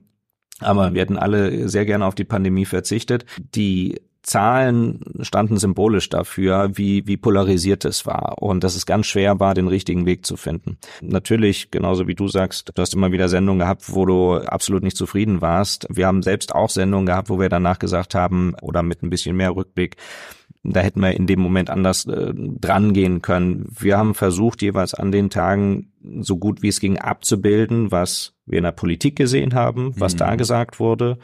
Da wissen wir alle, wie klar von der Regierung und nicht nur der Regierung, von fast allen Oppositionsparteien eine Richtung und, und eine Einschätzung zu der Pandemie vertreten wurde. Und das hat sich mit dem Regierungswechsel, aber da lief die Pandemie ja langsam dann auch aus. Einen Winter hatten wir ja dann, glaube ich, noch mhm. äh, so leicht geändert. Unser Ziel war immer, so gut wie möglich das abzubilden, aber Natürlich gelingt einem das nicht äh, über so eine lange Strecke mit so einem Thema, das auch jeden persönlicher betroffen hat. Das hatten wir, wir hatten noch nie, es gab noch nie ein Thema bei allen Kriegen in der Welt, über die alle berichtet haben, über Jahrzehnte, bei allen Krisenberichterstattung. Es gab noch nie ein Thema, äh, wo wirklich jeder von uns auch ja betroffen war vor Ort. Das Klar. war wahnsinnig intensiv. Es ist natürlich ein Riesenfass und ich möchte da jetzt auch nicht zu tief in dieses Thema Corona einsteigen, weil das wäre allein schon ein eigenes Gespräch wert, weil es so diffizil ist und es war ja auch ein globales Phänomen, wobei ja nicht nur, es gab auch Länder, die ähm, teilweise sich da ein bisschen rausgezogen haben. Mhm. Vorab, es muss ja, ich immer sagen, es muss ich immer dazu sagen, genau. ich habe selbst Corona gehabt. Ich bin kein mhm. Corona-Leugner. Ich kenne auch mhm. genug Leute, denen es sehr, sehr schlecht ging. Einer, äh, auch mhm. an meinem Bekannten, ist gestorben. Also das vorab. Mhm. Trotzdem, was mich immer wieder geärgert hat, es mhm. war manchmal für mich so ein bisschen das Gefühl, dass von den Medien die Angst eher noch befeuert wurde. Weißt du, es gab dann diese ominösen Bilder aus Bergamo, wo man jetzt im ja. Nachhinein weiß, das ist eigentlich gar nicht so schlimm gewesen. Dann, wenn Absolut. man sich die Zahlen anschaut, es mhm. war Durchschnittsalter der Toten ist über 80. Nicht, dass mhm. nicht 80 plus Menschen mhm. ein Recht haben, noch ein paar Jahre zu leben. Ja. Bitte nicht falsch verstehen. Ich weiß, ja, es ist ja. ganz dünnes Eis, sensibles Vertreten mit dem Thema. Aber ich habe so viele Diskussionen geführt genau. darüber, aber mich hat das geärgert. Deswegen dachte ich mal, jetzt zeigen sie schon wieder die Intensivsteigerung. Um Gottes Willen. Und die Zahlen steigen. Und immer wieder. Und deswegen haben wir die Menschen auch so Angst gehabt. Gerade die Älteren haben ja eine solche. Meine Mutter war außer sich. Alle haben Angst, Angst, Angst gehabt. Und das hat mich absolut. Gestört. Gerade wenn du auf, äh, auf den auf den anderen Anfang guckst und und die Bilder aus Italien beispielsweise mhm. jetzt an dem Tag, wir haben viel darüber diskutiert. Auch an dem Tag weiß ich noch, weil wir machen das grundsätzlich. Wir versuchen die Bilder, alle, die wir kriegen aus aller Welt, so gut wie möglich zu überprüfen. Wir wollen ja nichts Falsches senden, so. Die ganze Welt zeigt diese Bilder. Die Tagesschau hätte sie nicht gezeigt. Dann hätte es auch wieder, ist mir das, schon klar. Das, das wäre, äh, und, und an dem Tag schien es richtig. Äh, wir haben wie viele andere Medien danach erfahren, wie sie einzuordnen ja, sind. Ja. Und äh, so kann man die verschiedenen Sachen durchgehen. Wo ich dir äh, absolut recht gebe, ist, dass wir, die Pandemie hat ja nun mal leider wahnsinnig lange gedauert. Und dadurch war es, auch da hatten wir nicht so viele Möglichkeiten, aber natürlich haben wir im Nachhinein über eine wahnsinnig lange Strecke gefühlt nur über Corona berichtet. Mhm. Aber es war, schaut zurück auf den politischen Betrieb. Das ist ja sonst unsere Hauptaufgabe, jeden Tag zu zeigen, was im politischen Berlin, in den Ländern, in den Kommunen vor Ort passiert. Und es ist über lange Strecken nichts passiert, außer Corona. Alles Klar, ist eingestellt das worden, alles komplett äh, weg. Ähm, drückende Thema, so, die, die, die, ganze Welt und deswegen an der Stelle waren wir Überbringer von schlechten Nachrichten, wo viele kann ich auch menschlich verstehen, reinprojiziert haben, die, die, die, die finden das auch gut oder die finden die Regeln, die Corona-Regeln, die es gab, gut. Und was mit Sicherheit bei Weitem nicht bei jedem bei uns im Haus so war. Aber darüber berichten mussten wir es. Klar. Ähm, aber äh, gab es denn jetzt im mhm. Nachhinein da so eine Art Aufbereitung? Weil das ist auch ein Thema, das mich mhm. umtreibt. Es wird immer behauptet, ja, es gibt auch politisch ja. eine Aufbereitung der Jahre. Und äh, wir werden unsere Lektionen daraus lernen und das bei zukünftigen ähm, ja. Dingen, die hoffentlich nicht demnächst wieder passieren, das besser und anders machen. Aber ja. gab es da intern im Haus dann auch nochmal so eine Art Aufbereitung oder weil das ist ja genau. ein Tagesgeschäft, was immer sehr hektisch ist und Absolut. da fehlt ja manchmal auch die Zeit. Theoretisch geht's weiter und das nächste Thema kommt ja. und so war es ja auch ja. Äh, genau. dann, bei Kriegsausbruch, und, äh, ganz genau. Mhm. Und nein, wir haben äh, in vielen Redaktionssitzungen in den vergangenen Jahren darüber gesprochen, über alle großen Themen ähm, und versuchen uns äh, viel selbst immer zu überprüfen. Wir haben regelmäßig bei uns äh, Programmkritik von externen, wo solche Themen ja auch angesprochen werden, aber auch wir selbst und gucken, was hätten wir anders machen können. Und das, äh, das gibt's regelmäßig bei uns und das hatten wir auch zu diesem Thema, ja. Mhm. Okay. Und wenn du äh, jetzt mal so analysierst, es ist ja immer wieder auch bei der Kritik von, von medienmüden Menschen der Vorwurf, dass äh, gerade öffentlich-rechtliche doch sehr linksgrün hm. geprägt ist. Und du bist ja nun, äh, glaube ich, schon eher ein konservativer Kopf. Würdest du sagen, das ist tatsächlich so oder ist es dann auch eure Pflicht, da vielleicht zu gucken, dass man da auch mal versucht, mehr konservative Meinung, Ansichten, mehr, dem mehr Platz mhm. zu bieten, weil das fällt mir schon auch auf. Und nochmal, ich bin mit einem Mann zusammen, der seit 40 Jahren in der SPD ist. Also nicht, dass ich jetzt danach schreie, dass ich unbedingt konservative Meinung äh, hören möchte, wobei ich im, im Alter konservativer werde, sage ich ganz offen. Wie siehst du das? Ist das eine berechtigte Kritik? Brauchen wir mehr konservative Journalisten auch in öffentlich-rechtlichen Medien oder mhm äh, ist das einfach in der Natur der Sache, dass eben gerade linksorientierte, grünorientierte Menschen in die Medien wollen? Wie erklärst du dir hm. das, dass das doch so also, einseitig ist? Genau, erstmal von den von den Schubladen, ja, ja. Ähm, äh, von den politischen und so. Ich selber halte davon gar nicht so okay. viel, kann ich gleich noch mal ja, was sagen, auch, auch bei mir selbst nicht so viel, aber ich will nicht gleich am Anfang abschweifen, sondern, Nein, sondern erstmal äh, erstmal das äh, beantworten. Es ist sicherlich so, dass, dass mehr Menschen in den Journalismus, in die Medien gehen, äh, in die Berufe gehen, die privat vielleicht eher Mitte links wählen. So, mhm. das ist mit Sicherheit mhm. so. Aber das ist kein öffentlich-rechtliches Problem, sondern das ist überall in den Medien so. Von der von der Tendenz, von der von der Anzahl. Man kann niemanden zwingen, kann keine Konservativen Nein. zwingen, äh, klar, in die Medien man zu Man kann nicht zwangsrekrutieren. Wir müssen die Quote erfüllen. Absolut, absolut, das ist klar. absolut. So, deswegen mhm. äh, das das ist so. Aber ich glaube tatsächlich gerade, du sprichst es ja an, weil es dir zu Recht darum geht, uns auch, wie berichten wir ausgewogen, wie berichten wir nicht nur politisch ausgewogen, sondern verschiedene Lebensperspektiven. Und da finde ich eher, was, was äh, die größte Herausforderung ist, ist für uns äh, eher die Perspektive ländlicher Raum und urbaner Raum. So, wir sitzen jetzt hier in Hamburg und ich weiß nicht, wo du genau wohnst, aber ich, äh, ja, ja, da, da habe ich auch mal gewohnt, äh, äh, ganz genau. Und jetzt eher in, in Mitte und St. Georg. Ähm, so, wir wohnen mitten in, in der zweitgrößten Stadt Deutschlands. Ich habe mal in Cuxhaven gewohnt, besteht aus vielen Dörfern, ähm, bin in Hannover aufgewachsen, einer größeren Stadt auf jeden Fall habe also beides kennengelernt, auch in auch in den USA, ähm, mein Highschool-Jahr in Kansas so richtig äh, auf dem Land erlebt, ähm, also beide Welten. Und ich glaube, das ist die größte Herausforderung für gerade den öffentlich-rechtlichen Rundfunk, Medien insgesamt, aber für den öffentlich-rechtlichen Rundfunk, denn es ist ja eine Minderheit der Menschen in Deutschland, die mhm. in den Großstädten leben. Klar. Es ist aber die große Mehrheit, gerade der Rundfunkjournalisten und der Fernsehjournalisten, die in großen Städten leben. Und ich glaube, dass das den Zuschauern und Zuschauern viel wichtiger ist, dass sie in ihrer Lebensweise an ihrem Lebensort abgeholt werden als parteipolitisch. Und äh, weil da heute sowieso gar nicht mehr alle ein Leben lang einer Partei treu sind, äh, wie das äh, früher oft war. Äh, so und Wechsel, und, und das das ist ein Thema, was mir persönlich auch sehr am Herzen liegt. Vielleicht auch, weil ich die Erfahrung gemacht habe, dass ich es eben vor Ort in kleineren Orten, in denen ich gelebt habe, wie in einer größeren Stadt, die nicht nur die Unterschiede gesehen habe selbst, sondern eben auch von da das äh, von von dort das Feedback bekomme. Und bei den Tagesthemen zum Beispiel haben wir da unsere Hausaufgaben gemacht mit der Rubrik mittendrin, die wir seit äh, drei Jahren ungefähr senden. Inzwischen fast 500 Reportagen ähm, versuchen wir werktags äh, immer zu senden bei uns im, in der Sendung. Das längste Stück in der Sendung, eine lange Reportage, immer aus einer anderen Region manchmal auch aus größeren Orten oder mhm. manchmal auch aus Hamburg, Berlin, aber meistens aus den kleinen Orten. Und wir haben da am Anfang versprochen, wir bringen das Dorf in die Tagesthemen. Äh, und genauso haben wir es jetzt gemacht in fast 500 Reportagen, die meisten davon in, eben nicht in den großen Metropolen und nehmen uns da Zeit. Die Menschen, auch das, was wir als Feedback äh, bekommen, die merken, wir fliegen nicht von Hamburg aus ein sondern da spielen wir die Stärke der ARD aus, weil die ARD ist eigentlich vor Ort verwurzelt, weil es die Landesrundfunkanstalten mhm. gibt, weil es die ganzen Studios gibt im, im Land, die alle von uns mitfinanzieren mit dem Rundfunkbeitrag. Und genau diese Stärke wird dort ausgespielt. Das heißt, dass die Reporter vor Ort die dort vor Ort leben, die das Leben vor Ort kennen, also im ländlichen Raum beispielsweise, die Themen, die Herausforderungen, die Probleme dort kennen. Die wissen, wie das Leben, wie die Welt dort tickt, außerhalb vom politischen Berlin, ja. was jeden Tag automatisch bei uns Kontakt vorkommt. zur Basis. Ganz genau. Ganz Berlin, genau. Ne? Da sind wir wieder beim Marktplatz. Ja. Ja. Und genau das bilden wir über diese Geschichten ab. Die nehmen sich Zeit. Da ist ein O-Ton nicht nur acht Sekunden lang, ein kurzes Statement, sondern die Menschen werden im Zweifel einen Tag lang begleitet, äh, mhm. je nach Thema. Okay. Und die merken das und die lernt man kennen auch in den Beiträgen. Und ich finde, das ist, das ist ein ganz wichtiger Punkt, wo wir die größte Lücke schließen, die vielleicht gefühlt gerade da ist.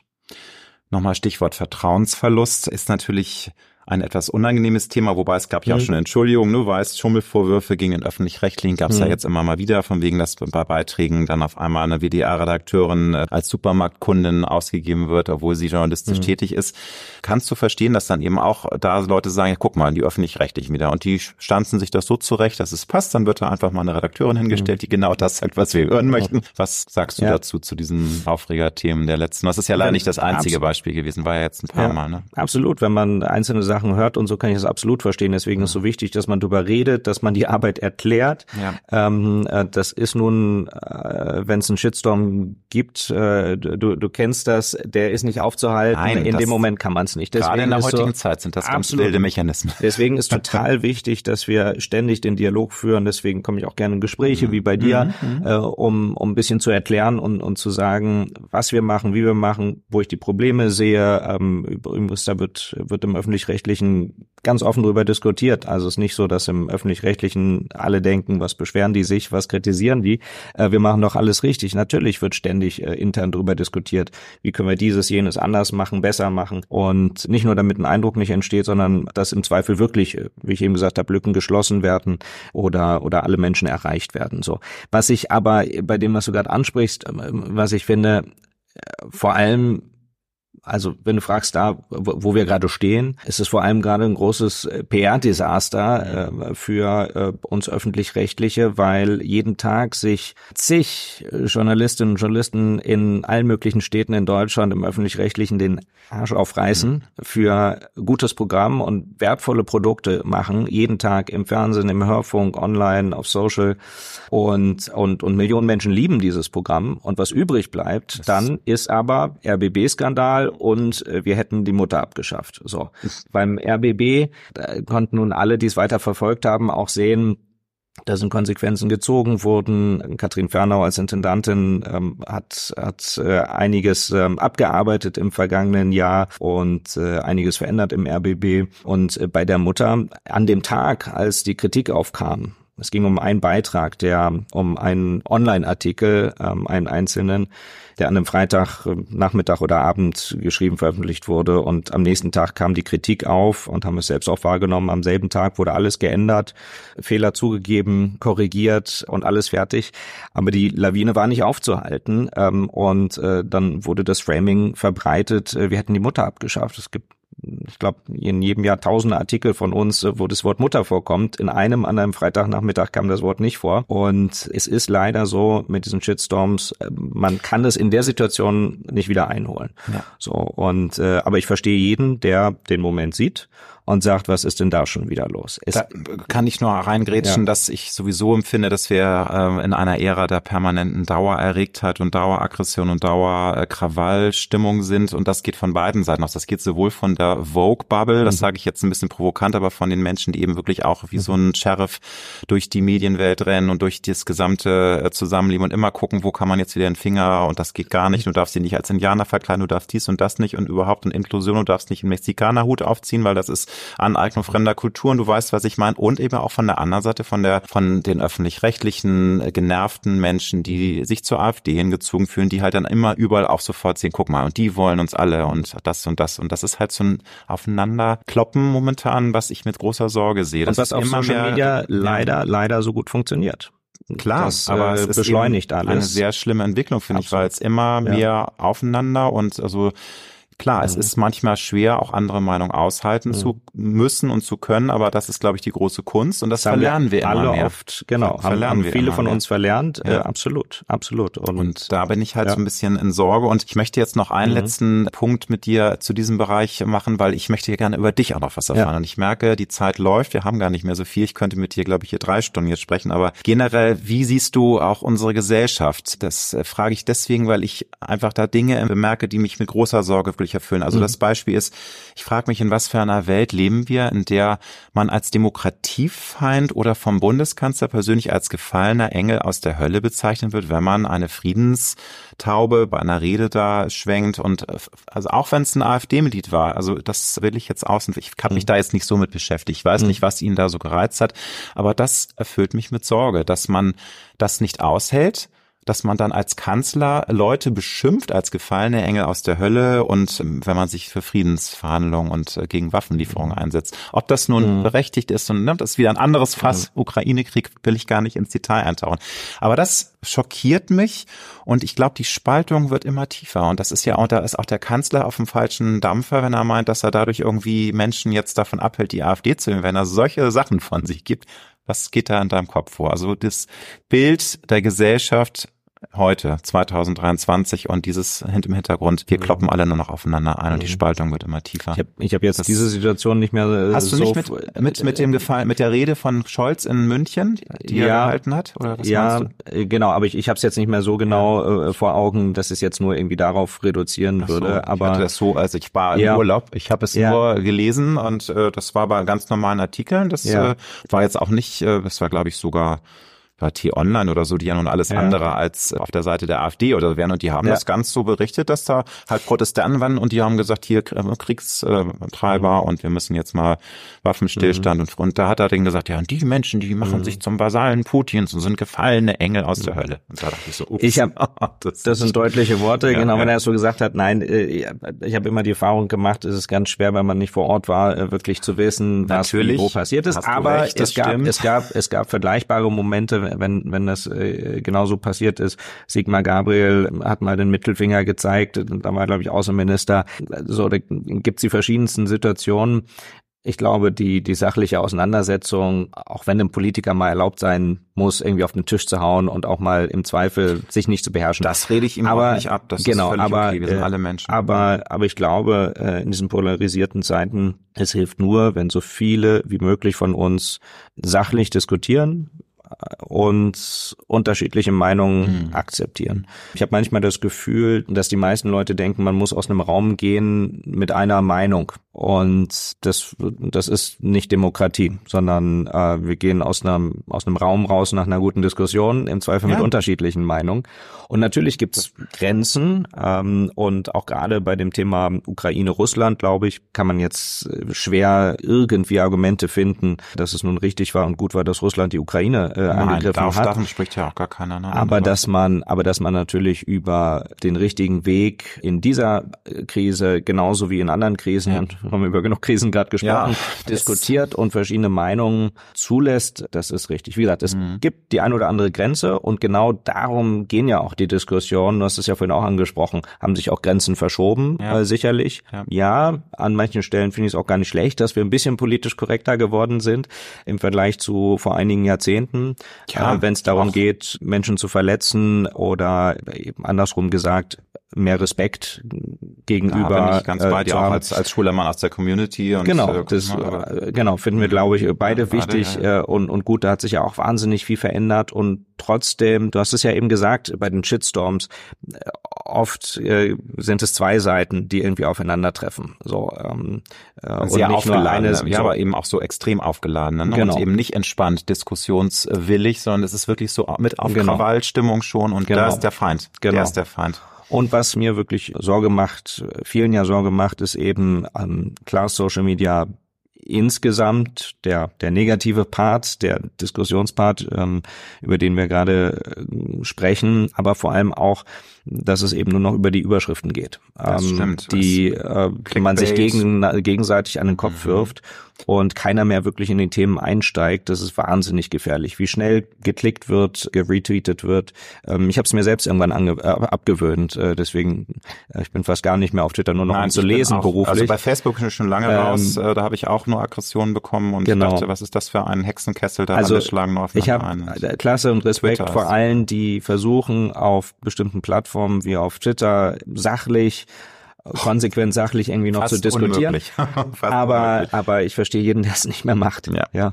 Letzter Gedanke noch, was ich mir eben auch zunehmend auffällt und im negativen Sinne ist, es gibt nun mal die Politik der Ampel und es gibt gewisse Narrative. Es gibt äh, aus der Vogue-Bewegung sicherlich auch gute Ansätze. Ich will diese Bewegung nicht komplett diskreditieren, um Gottes Willen. Und nochmal, ich bin LGBTQ-Plus-Mitglied und das ist auch für meine Community eine gute Geschichte. Aber es ist mir persönlich alles viel zu sehr vom Pendel jetzt ins Extrem ausschlagend und ich kann verstehen, dass der ganz normale Bürger sagt, sorry, ist mir alles too much. Aber worauf ich hinaus will, mhm. sobald Kritik an der Ampelpolitik kommt, und sei es nun zu den Aufregerthemen wie eben die Zuwanderungspolitik, Politik, wie der Ukraine-Krieg, wie die Energiekrise, Klimawandel etc. pp.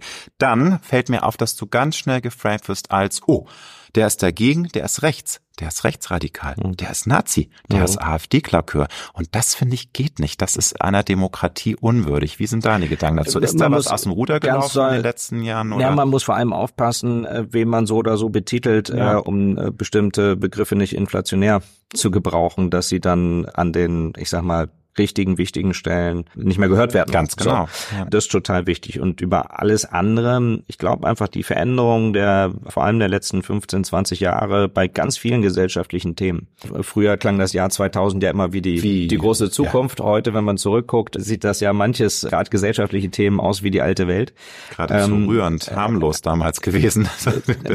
das und aber auch bei wirklich wie die alte Welt bei manchen ja.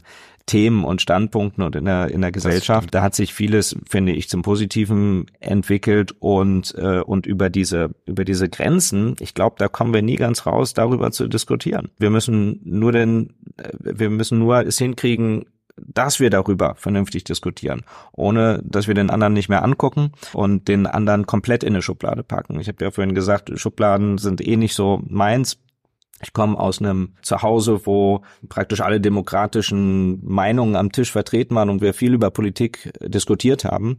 Deswegen fällt es mir vielleicht auch leicht oder habe ich das als Journalist auch mitgenommen, äh, dass, dass mir wichtig ist, unvoreingenommen an Themen zu gehen, jede Meinung ernst zu nehmen auch, jede Meinung nicht nur anzuhören, ähm, sondern bei jedem Thema, was wir jeden Tag wieder mhm. haben, haben wir auch als Team, als Redaktion das Ziel, man kriegt es nicht jeden Tag perfekt hin, aber das Ziel haben wir und das ist eben die Hoffnung, dass, dass die Menschen uns das glauben, dass wir jeden Tag die Themen unvoreingenommen angehen und versuchen, die verschiedenen Sichtweisen darauf, ähm, was das für die einen, die da wohnen, die anderen, die da wohnen, die einen, die dieses oder jenes Leben führen, was für unterschiedliche Auswirkungen das hat. Und ich glaube, wenn wir daran jeden Tag ein Stückchen arbeiten, dann kommen wir wieder näher, anstatt uns auseinander zu bewegen.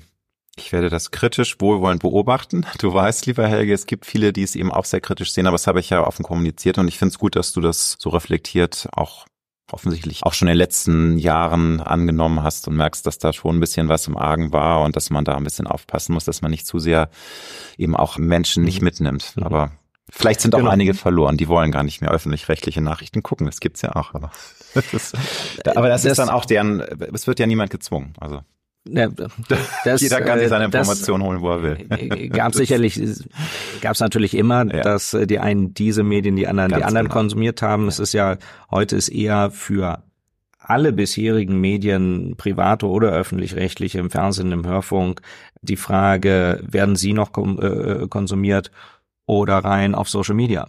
So, wo die meisten Menschen sich einfach oder? keine Gedanken machen, was für einen Ursprung haben diese Seiten oder Profile. Ähm, stimmt das, was da behauptet wird? Deswegen, ich meine, wir haben schon vor Jahrzehnten darüber gesprochen, wie wichtig es wäre, in der Schule wirklich Medienbildung zu äh, den Schülern zu bieten, äh, Medienbildung zu bekommen. Heute ist es hundertmal so wichtig wie noch vor Jahren.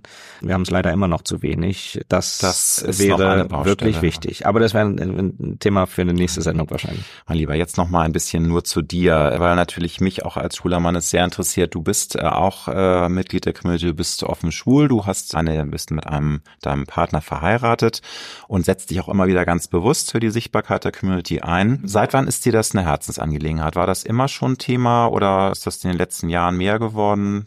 Gerade eben auch so diese Kombination wirklich eine Führungskraft, äh, Medien genau. und dann. Genau, äh, das hatte damit zu tun, seitdem ich sichtbarer war. Mhm. Vorher hätte es niemanden interessiert, so ungefähr. Klar.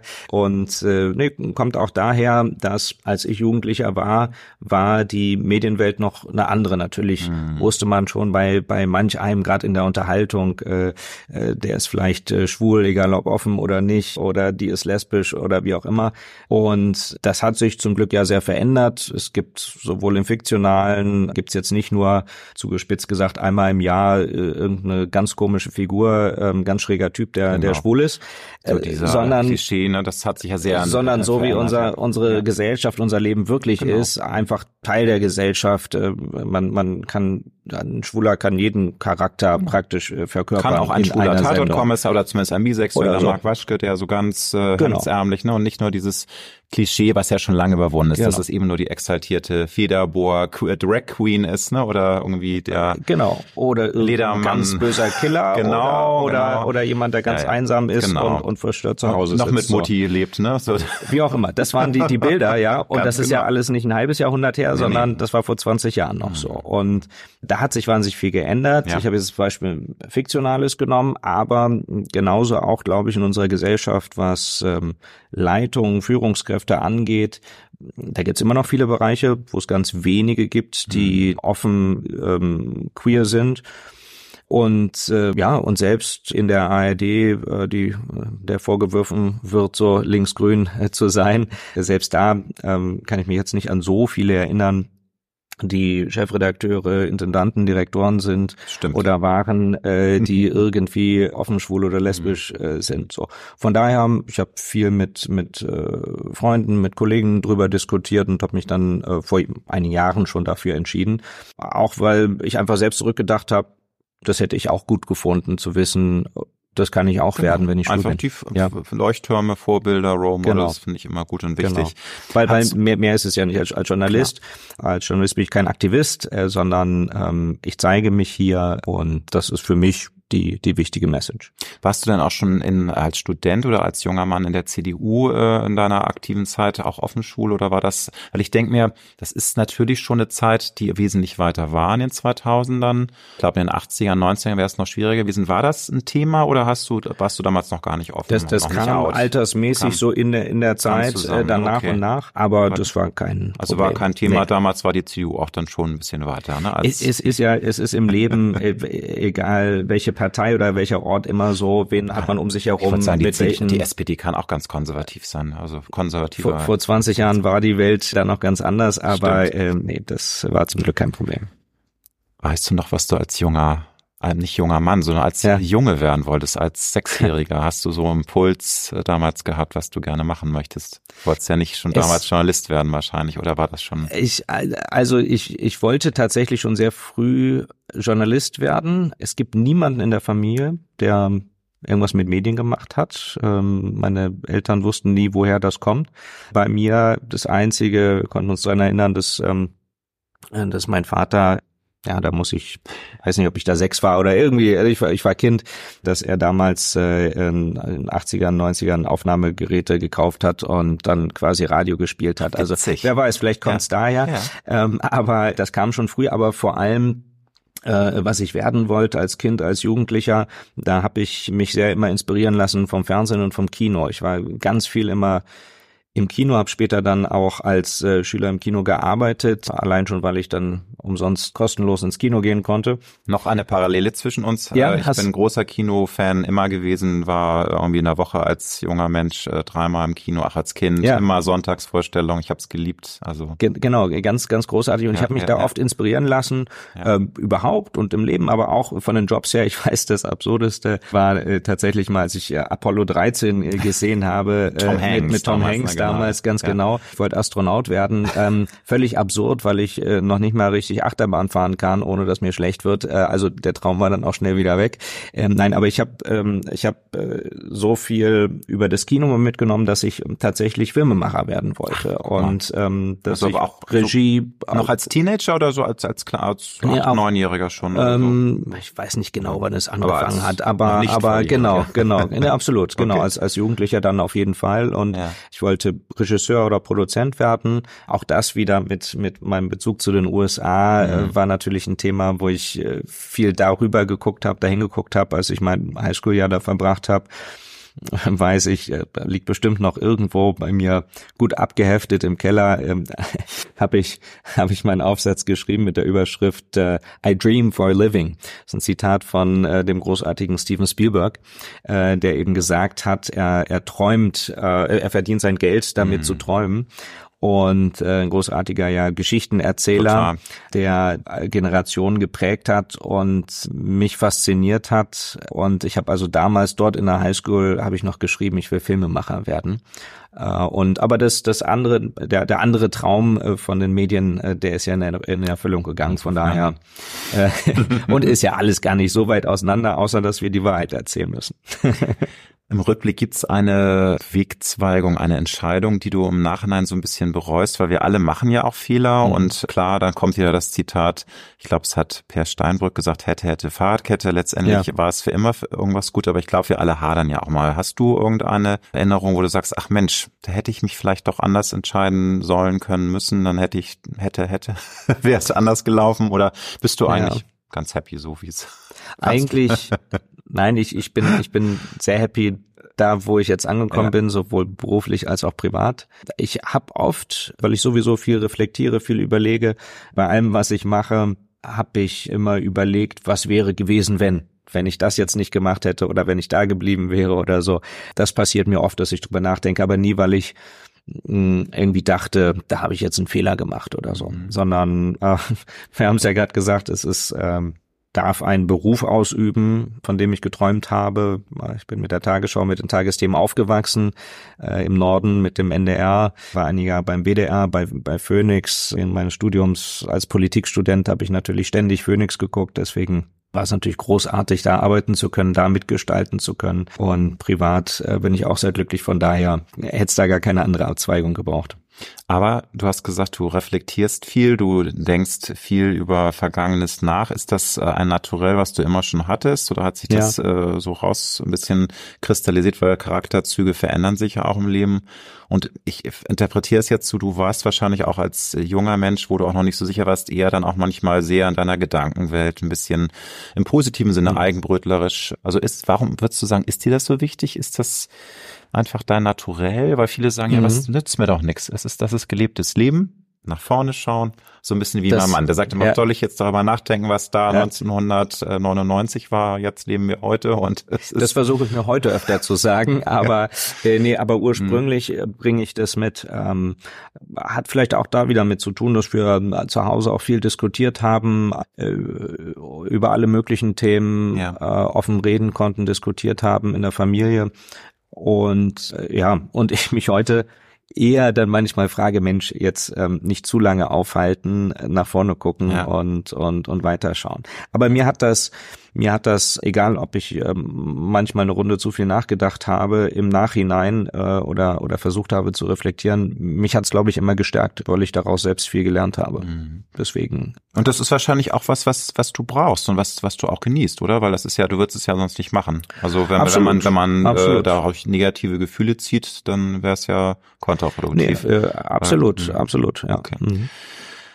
Was war das bislang mutigste, schrägstrich verrückteste, was du in deinem Leben getan hast? oh, gute Frage, gute Frage.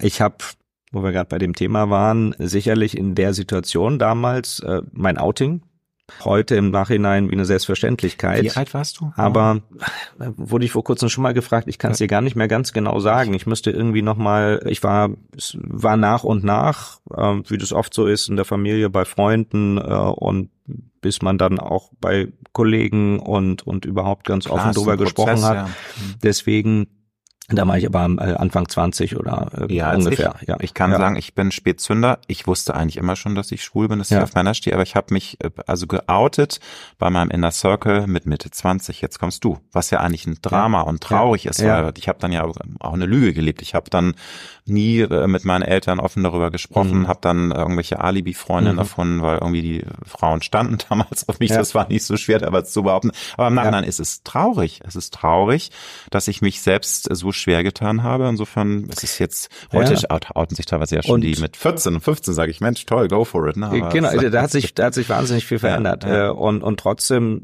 das, den Weg, den du gegangen bist, den Weg, den ich gegangen bin, das sind ganz besondere Erfahrungen dann, die zu einem bestimmten Zeitpunkt vielleicht schmerzhaft waren oder schwierig waren oder, oder, oder eben mutig äh, an der Stelle. Aber es sind ganz besondere Erfahrungen, die einen auch da wieder gestärkt haben und, und man in vielen anderen Situationen, finde ich, jetzt selbstbewusster ist, als man das sonst Klar. gewesen wäre.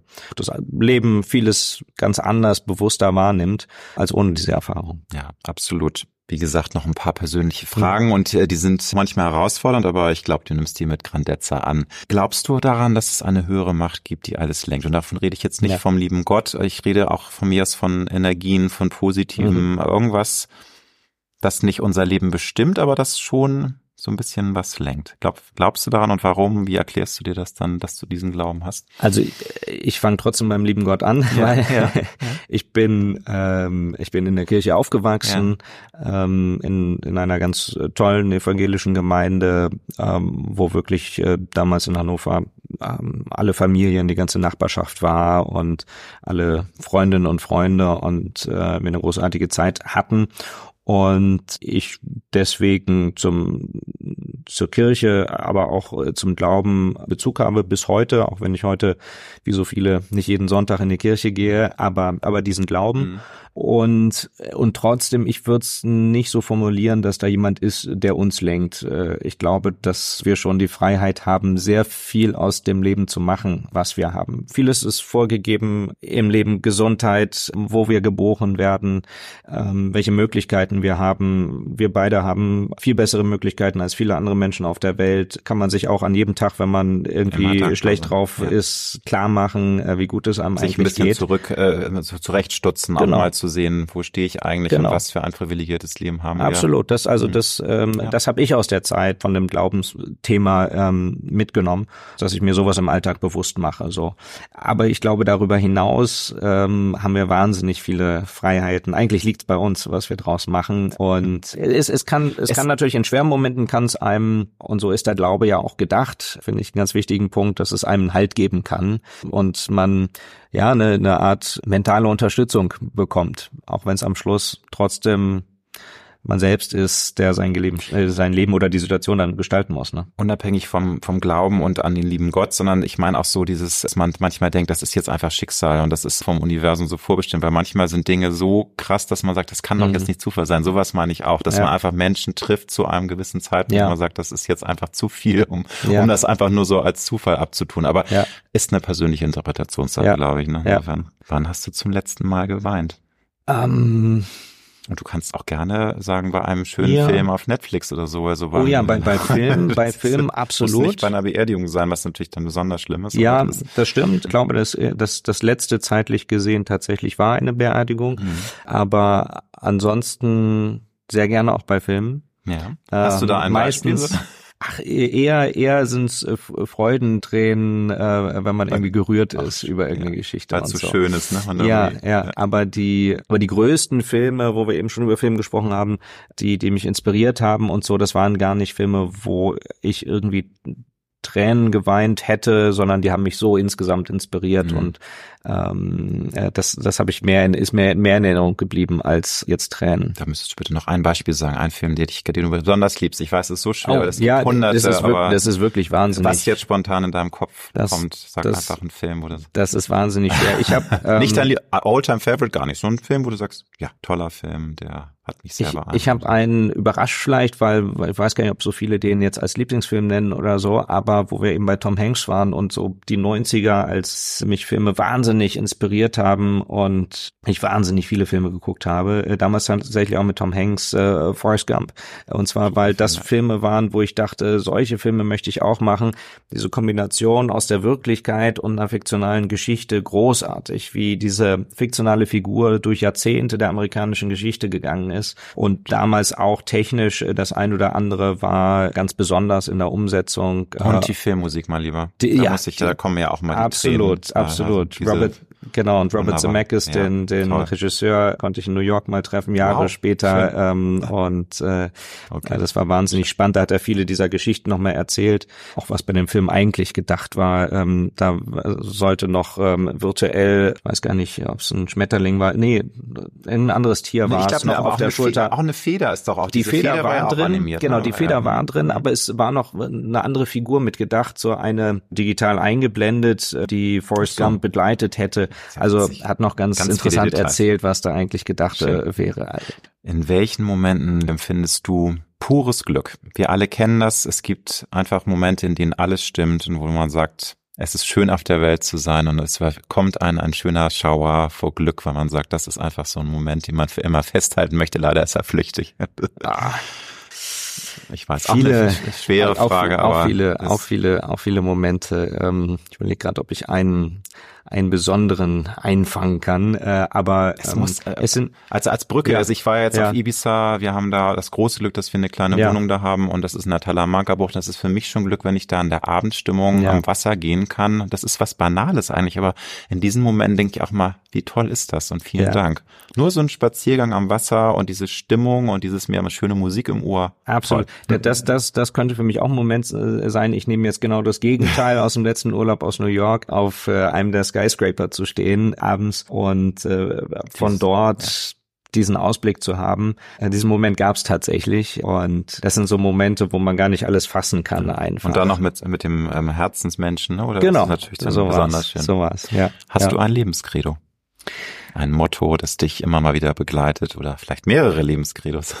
Auch eine gute Frage. Ich habe, glaube ich, immer von Zeit zu Zeit andere gehabt. Ich habe nicht so eins, was ich, was ich nennen kann. Von daher Da sage ich Mhm. auch mal als Brücke, ähm, Mhm. weil ich weiß, es ist wahnsinnig schwer, wenn man in der Interviewsituation ist. Also Panterei, alles fließt, das ist für mich sehr universell, Mhm. so dass, weil das für mich das Leben sehr gut zusammenfasst, dass man immer, man möchte alles festhalten, aber das Leben ist nun mal ständige Veränderung, es ist ein ewiger Fluss und äh, damit muss man eben auch klarkommen, dass man Dinge loslassen muss und Absolut. so. absolut. Aber fällt Ihnen also sowas? Mein Carpe Diem ist halt so ausgelutscht, das sagt genau, man ja immer. genau. Ich finde, ich finde, genau, ich habe auch irgendwann aufgehört, man wird das ja öfter mal gefragt, ich Genau, habe irgendwann genau, aufgehört, da irgendwie einen Spruch zu geben, aber vieles, was ich, vieles, was ich nehme, aber da gäbe es ganz viele, äh, ist tatsächlich, ähm, ich finde ja, ähm, ist auch schon mal, äh, habe ich auch schon mal hier und da erzählt, ich finde ja tatsächlich David Bowie großartig, äh, großartigen Künstler, nicht nur für seine Musik, äh, sondern war ja geradezu philosophisch Ja. und hat viel Ja. übers Leben erzählt, war auch bahnbrechend mit seiner Androgynität, mit dem Spiel, mit den Geschlechtern, muss man Das auch sagen. auch. Er war sehr ähm, weit schon für die damalige Zeit. Genau, also in den genau, 70ern genau. Und hat damals gar nicht so polarisiert, wie es heute polarisiert hätte. In den 80ern hat Frankie Costurwood auch nicht polarisiert. Und was war da Genau. ne, mit, mit Boy George? Und das war irgendwie Ja. eine andere Zeit. Absolut, absolut. Nee, spannendes, Ja, okay, spannendes Thema. ja, Äh, nein, aber, aber äh, bei bei ihm finde ich oft so für jede, für jede Lebensphase oder Situation gerade irgendeine gute Weisheit, äh, die ich mir dann raussuche. Wunderbar. Also das Beste von allen Welten. Genau. Welchen guten Rat würdest du deinem 18-jährigen Ich geben mit der Lebenserfahrung, die du heute mit Ende 30 gesammelt Ich, hast? ich ich dachte, die Frage kriege ich erst, wenn ich 60 bin oder 70 oder so. Nein, nein, du bist ja jetzt immer noch ein junger Mann, aber trotzdem hast du ja schon einiges erlebt und wir alle kennen das ja. Man ist als 18-Jähriger Hm. noch war, ne, wir beide waren unsicher in Ja. der Zeit und haben viele Dinge Ja. viel zu schwer genommen. Was Ja. würdest du deinem 18-jährigen Ich sagen? Da äh, ganz klar auch nach unserem Gespräch äh, schon oft aufgekommen, ich würde einfach sagen, selbstbewusster sein, äh, mutiger sein. An ähm, sich selbst glauben. an die sich einen. selbst glauben. Mhm. Ganz genau. Und ich glaube damit, ich hätte zwar viele Erfahrungen nicht gemacht, die ich gemacht habe, die ich heute eigentlich auch nicht missen möchte, aber ähm, es hätte mir damals natürlich viele Gedanken erspart und äh, hätte mich damals vielleicht in der Situation gestärkt. Von daher, wenn überhaupt, würde ich mir sagen, sei selbstbewusster und, und dafür habe ich ein paar Jahre gebraucht. Vielen lieben Dank für das Gespräch. Ich bin weiterhin gespannt, wie sich das entwickelt mit der Tagesschau und den Tagesthemen. Wie gesagt, ich bin ja immer ein Freund dieser Medien gewesen und ich bin guter Dinge, dass es sich alles gut entwickelt in der Zukunft wieder auch in eine Richtung, die du ja auch schon anmoderiert hast. Insofern. Und sonst schreibst du doch Sonst werde ich eine böse Mail schreiben. Oder ich habe ja Genau. deine Handynummer. Genau, dich persönlich genau, an. Vielen genau. Dank, dass du dir die Zeit genommen hast. Danke, Alexander. Danke für die Fragen.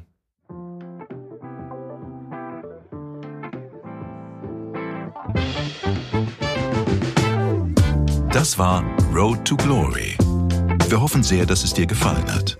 Wenn du auch zukünftig keine Folge verpassen möchtest, dann abonniere jetzt diesen Podcast.